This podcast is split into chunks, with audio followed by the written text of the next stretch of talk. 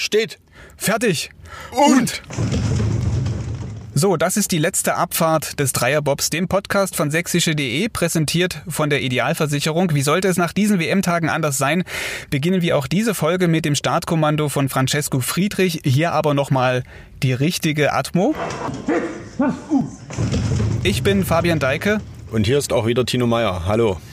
So, in dieser letzten Folge, Tino, müssen wir so ein paar Sachen aufarbeiten, denn der gestrige Tag war ja an Spannung kaum zu toppen. Es gab neben dem sportlichen Höhepunkt auch einen emotionalen. Das stimmt ganz genau, aber mal alles der Reihe nach. Wir haben gestern und auch das ganze Wochenende nochmal Stimmen und Stimmungen am Altenberger Eiskanal eingesammelt.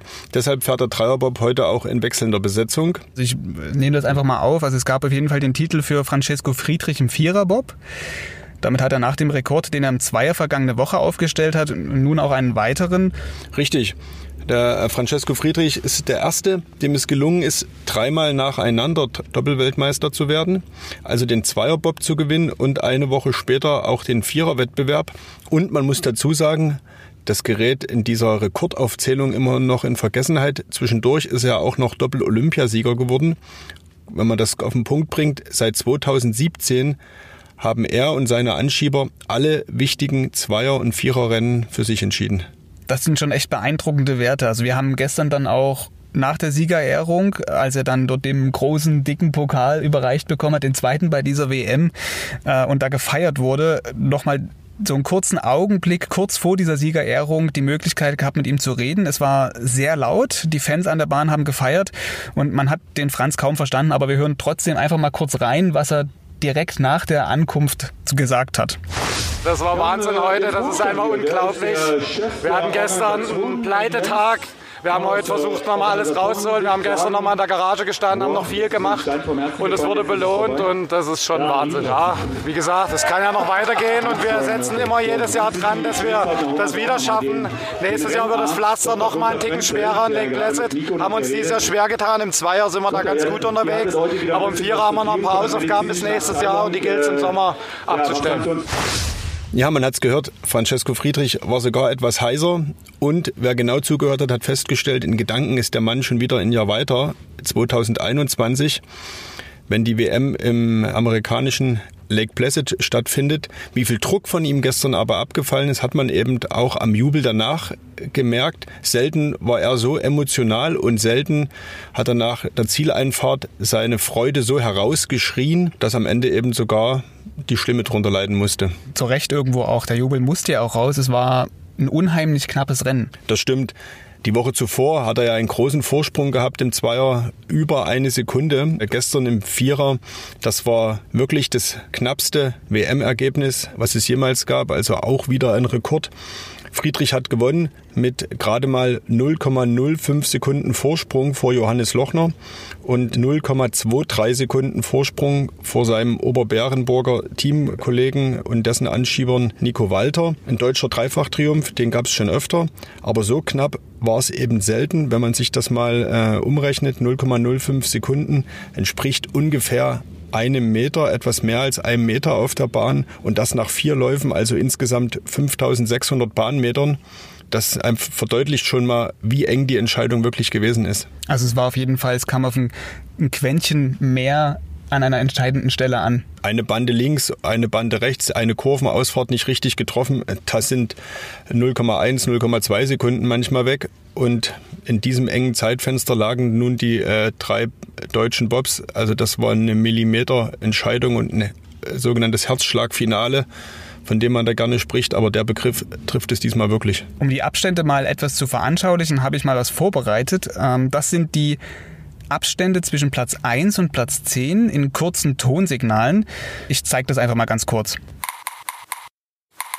Vielleicht zeigt das nochmal, wie knapp das gestern war und überhaupt im Bobsport zugeht. Also es sind ja immer so enge Rennen. Also von außen betrachtet sagt man eine Sekunde oder zwei Sekunden waren es jetzt hier in dem Fall von Platz 1 bis 10, 1,92 Sekunden, um genau zu sein.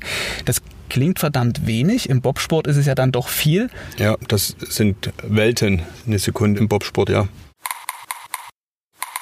Ich finde nur genau mit diesem Tonsignal, das zeigt einfach nochmal, wie knapp das eigentlich ist. So von von außen betrachtet.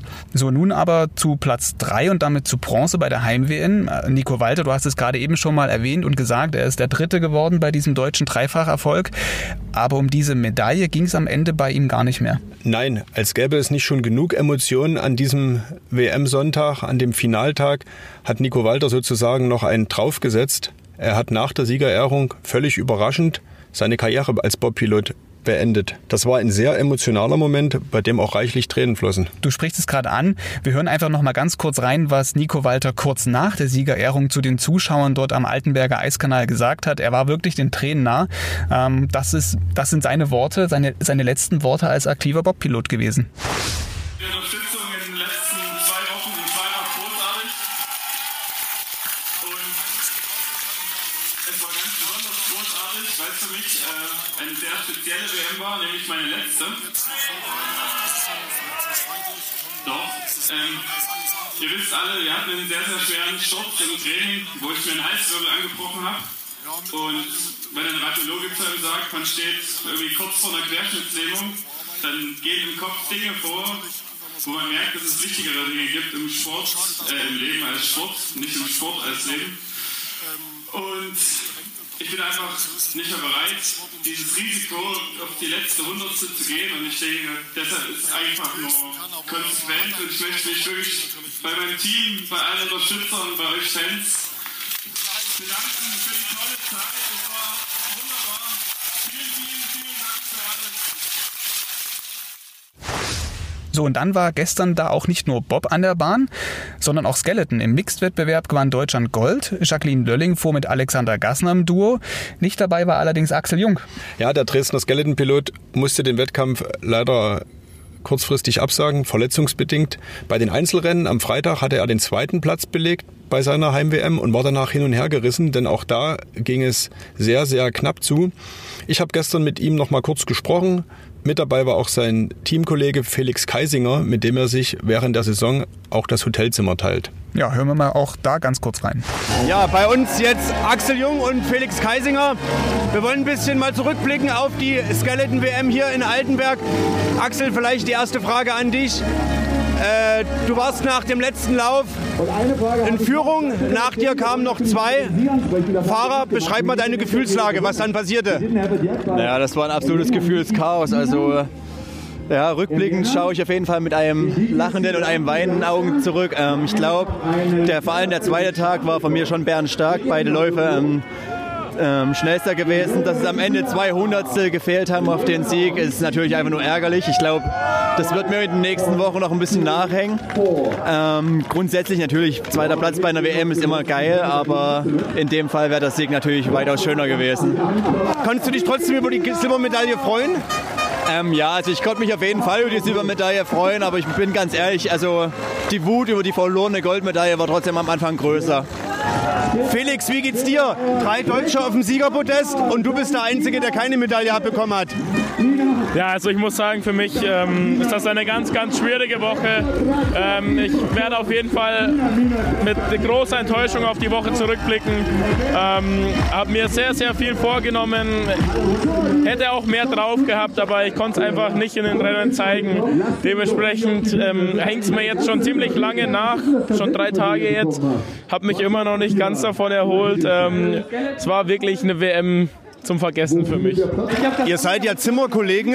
War das also nach dem Wettkampf am äh, Freitag dann eher so eine Frustgemeinschaft? Ja, ein bisschen auf jeden Fall. Also wir waren jetzt beide, wie gesagt, nicht zu 100% zufrieden mit dem Ausgang, aber ja, wie es dann immer ist, nach einer sehr, sehr, sehr langen Saison hat man endlich mal wieder die Möglichkeit, der ganze Stress ist abgefallen. Da lief auf jeden Fall das eine oder andere Bier und das hat dann eigentlich die Stimmung relativ schnell wieder angehoben, bevor man am Samstag wieder realisiert hat, was eigentlich passiert ist. Nach dem zweiten oder dritten, wann war es vergessen? Vergessen wir es nie so ganz, aber es hat es erträglicher gemacht. Ich würde sagen, nach dem siebten. Wir haben vorher viel gesprochen über diese Heim-WM in Altenberg. Die ist nun durch. Ist- äh, wie fällt das Fazit aus für dich selber, für deine, von deiner ganz persönlichen Heim-WM hier in Altenberg? Naja, also mit der Organisation an sich war ich super zufrieden. Das Einzige, was natürlich extrem ärgerlich und ja, da müssen wir einfach in den nächsten Jahren irgendwie drüber nachdenken, ob man das noch so machen kann, ähm, die Wettkämpfe im Skeleton Männer Donnerstag und Freitag zu machen.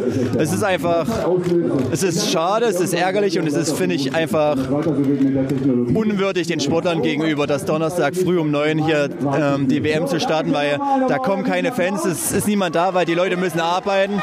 Das ist einfach, ich hoffe, dass da in den nächsten Jahren irgendwas in die richtige Richtung geht, dass die Wettkämpfe eher Wochenende und abends stattfinden, so wie es in jeder anderen Sportart normal ist. Ähm, ansonsten, äh, ja, wie gesagt, also ich war der Zweitbeste der Welt, das ist natürlich eine geile Sache, aber rückblickend kann man halt auch sagen, hätte ich hier genauso gut mit zwei Goldmedaillen weggehen können, wenn ich heute das Team fahren könnte. Ging leider nicht, weil ich mich wahrscheinlich verletzt habe beim Jubel. Ist eine blöde Geschichte, aber ist leider die Wahrheit. Ähm, aber ich denke, im Sommer werde ich sehr, sehr zufrieden mit der Saison sein. Ich würde mal sagen, das klingt nach einem durchwachsen positiven Fazit von Axel Jung, so könnte man das doch nennen. Ja, er ist ein sehr kritischer Mensch, der auch sehr hart mit sich selbst ins Gericht geht, aber dann genauso schnell auch wieder Zuversicht fasst von da kann man davon ausgehen, im nächsten Jahr ist er wieder topfit am Start. Und wenn dann wirklich tatsächlich vielleicht die sieben Bier geflossen sind, dann ist das eh vergessen. Das stimmt. Wahrscheinlich. Das stimmt. Also, wenngleich man jetzt hier bei Axel Jung auch sagen muss, es gibt diesen etwas bitteren Beigeschmack. Er sagte, die Skeleton-Wettkämpfe gehen unter, weil sie unter der Woche zu Zeiten stattfinden, wo keine Zuschauer zur Bahn kommen. Es gibt also auch Kritik, das halten wir an der Stelle einfach mal auch so fest. Diese Kritik richtet sich dann in allererster Linie an den Weltverband der Bob- und Skeletonfahrer, der die Zeiten festlegt in Absprache mit den Fernsehsendern, dass möglichst viel live übertragen wird. Aber da gibt es Tatsache noch einiges an Optimierungsbedarf. Jens Morgenstern wiederum, der Chef des lokalen Organisationskomitees in Altenberg, zeigte sich sehr zufrieden mit der WM. In der offiziellen Pressemitteilung sprach er danach von einem Fest des Sports und ja, ganz unrecht hat er damit nicht. Also blickt man mal auf die nackten Zahlen, die sind schon echt beeindruckend. Ja, in beiden Wettkampfwochen kamen laut Pressestelle insgesamt 25.000 Menschen an die Bahn. Und da waren die Leute also nicht nur bei den Rennen, sondern auch beim Training. Kann man vielleicht eine kleine Anekdote erzählen. Schon das erste Training in der ersten WM-Woche, das war ein Dienstag, da kamen 500 Leute an die Bahn, was den Weltverband tatsächlich verblüffte und äh, feststellen ließ, dass an diesem ersten Trainingstag schon mehr Leute da waren als im Vorjahr in Whistler, während er bei der ganzen Bob- und Skeleton-WM in anderthalb Wochen. Das ist echt schon beeindruckend dann. Und das auch echt bei teils miesem Wetter, ne? Das war, äh, ist auch so eine Sache dieser WM. Das Wetter war sehr, sehr wechselhaft. Selbst die einheimischen Athleten um Francesco Friedrich haben das immer wieder betont, dass jeder Tag irgendwie anders war und dass es sehr schwer war, sich darauf einzustellen. Regen, Sonne, Schneeregen. Trotzdem war es packevoll an der Bahn. Ja, vor allem auch gestern, dann als diese, dieser Viererwettkampf dann stattgefunden hat. Ja, das ist der letzte Tag ist immer die Königsdisziplin Viererbob, dritter, vierter Lauf. Da strömen die Leute an die Bahn. Das ist das spektakuläre Finale einer äh, langen Bobsaison und das lockt die Zuschauer. Ich mache einfach nochmal weiter mit, mit den Zahlen. Es waren insgesamt Athleten aus 24 Nationen am Start. An den 13 WM-Tagen absolvierten die wiederum zusammen 1200 Fahrten und äh, sind damit rund 18 Stunden lang im Eiskanal unterwegs gewesen. Das sind ja wirklich beeindruckende Zahlen, was da alles so zusammenkommt. Und was da auch ringsrum dann passiert ist. Also ich meine, wenn du 18 Stunden Sportler in der Bahn hast mit Schlitten, die da irgendwie übers Eis rauschen, hat auch dann äh, der Eismeister, der, der, der Hans, wie ich gelernt habe, Jawohl, eine ganze Menge zu tun gehabt. Ne? Ralf Mende, der Eismeister von Altenberg und sein Team sind da besonders gefordert. Aber nicht nur die, insgesamt waren es rund 500, 550 größtenteils ehrenamtliche Helfer, die rund um die WM im Einsatz waren, weil es eben nicht nur darum geht, äh, das Eis bereitzustellen, also das Eis in der Bahn, sondern eben auch äh, logistisch ganz viel organisiert werden musste. Shuttles waren im Einsatz. An der Bahn braucht es Hilfskräfte. Es braucht zum Beispiel, das darf man nie vergessen, wenn die Schlitten im Ziel sind, müssen sie auch wieder an den Start kommen. Da gibt's Fahrdienste. Und also da ist eine ganze Menge zu organisieren und das hat reibungslos geklappt. Und dafür ist Altenberg auch bekannt und eben äh, wird auch geschätzt. Ja, und wir nähern uns jetzt auch inzwischen schon wieder so sachte dem Ende unserer Dreierbobfahrt, also insgesamt waren es ja dann tatsächlich zwölf ereignisreiche Abfahrten im Dreierbob. Zwölf Läufe sozusagen, ja, genau. Außer Konkurrenz, muss man sagen, aber auf jeden Fall immer weltmeisterlich. Das stimmt. Wir hätten mal durchzählen sollen, wie viel WM- und Olympiasiege hier in dieser Woche bei uns an Bord waren. Ich glaube, da kommen gute zweistellige Zahlen zusammen. Ich denke, wir hatten sehr mitunter unterhaltsame, aber auch sehr informative Gespräche das auf jeden Fall. Also ich denke da nur an, an den Eismeister, was der da für, Details auch erzählen konnte, wie das Eis in die Bahn kommt. Das ist, das halt für mich immer noch so nach. Und natürlich auch gestern dann am letzten Tag mit Kevin Kuske, der hier Details aus seiner aktiven Karriere erzählt hat, die, die uns überrascht haben. Meine liebste Anekdote ist natürlich die, die er uns da gestern berichtet hat, dass er jetzt vor Kindern in Schulen auftritt und sagt, dass es überhaupt nicht schlimm ist, wenn man als Leichtathlet eine eng anliegende Hose trägt, eine Legging als Mann und die kann auch mal bunt und farbig sein, weil es eben einfach am zweckmäßigsten ist und es völlig egal ist, wie es aussieht, sondern es nur darauf ankommt, was drin steckt. So, und jetzt machen wir es so, würde ich sagen, wie, wie Martin Krotkop. Er ist Anschieber im Bob-Team Friedrich, war auch hier einmal zu Gast im Dreierbob bei uns. Und du hast ihn gestern direkt nach dem Titelgewinn des Bob-Teams Friedrich gefragt, was denn jetzt gemacht wird. Ja, die Saison ist beendet damit. Also können wir die Leistungssportsachen, äh, das, den Leistungssportgedanken mal kurz an den Nagel hängen.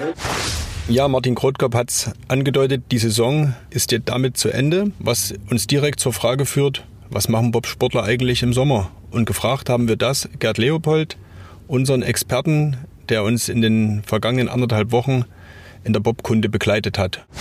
Was machen Wintersportler im Sommer? Auch diese Frage bekommen wir sehr häufig gestellt. Die Weltmeisterschaften enden Anfang März. Wir freuen uns auf den Frühling. Wir freuen uns, dass wir nicht mehr frieren müssen. Wir freuen uns auf den Sommer, das Training im Sommer. Na klar, wir sind, im, wir sind eine olympische Randsportart, aber wir müssen ordentlich Leistung produzieren. Das heißt, wir sind natürlich ganzjährig im Training und ein Wintersportler, der Anfang März vom Eis geht, beginnt in aller Regel vier Wochen später mit einer Einfachperiodisierung auf den neuen Wettkampfhöhepunkt hin. Das heißt, alle Komponenten in der Athletik, die wir benötigen, um am Ende im Start schnell zu sein. Krafttraining, Schnellkrafttraining, Sprinttraining stehen dann ab Mitte April in einer Einfachperiodisierung äh, wieder auf dem Trainingsplan und jeder versucht dann bis zum Einstieg in die neue Weltcup-Saison wieder eine Form aufzubauen, um am Ende beim Höhepunkt auch total fit zu sein. So, und nun aber wirklich Zieleinfahrt für den Dreierbob. Genau, das war die WM auch für uns. Wir hoffen, euch, also denen, die den Podcast gehört und verfolgt haben, hat es gefallen. Wir sagen an dieser Stelle auf Wiedersehen. Tschüssi, ciao. Und vielleicht gibt es ja auch mal eine Neuauflage. Wer weiß, vielleicht äh, lass uns doch schon mal den Dienstreiseantrag für Lake Placid nächstes Jahr stellen. Also ich gehe dann, ich gehe dann mal kurz zum Chef. Das ist eine gute Idee. Damit, ciao. Ja, tschüss.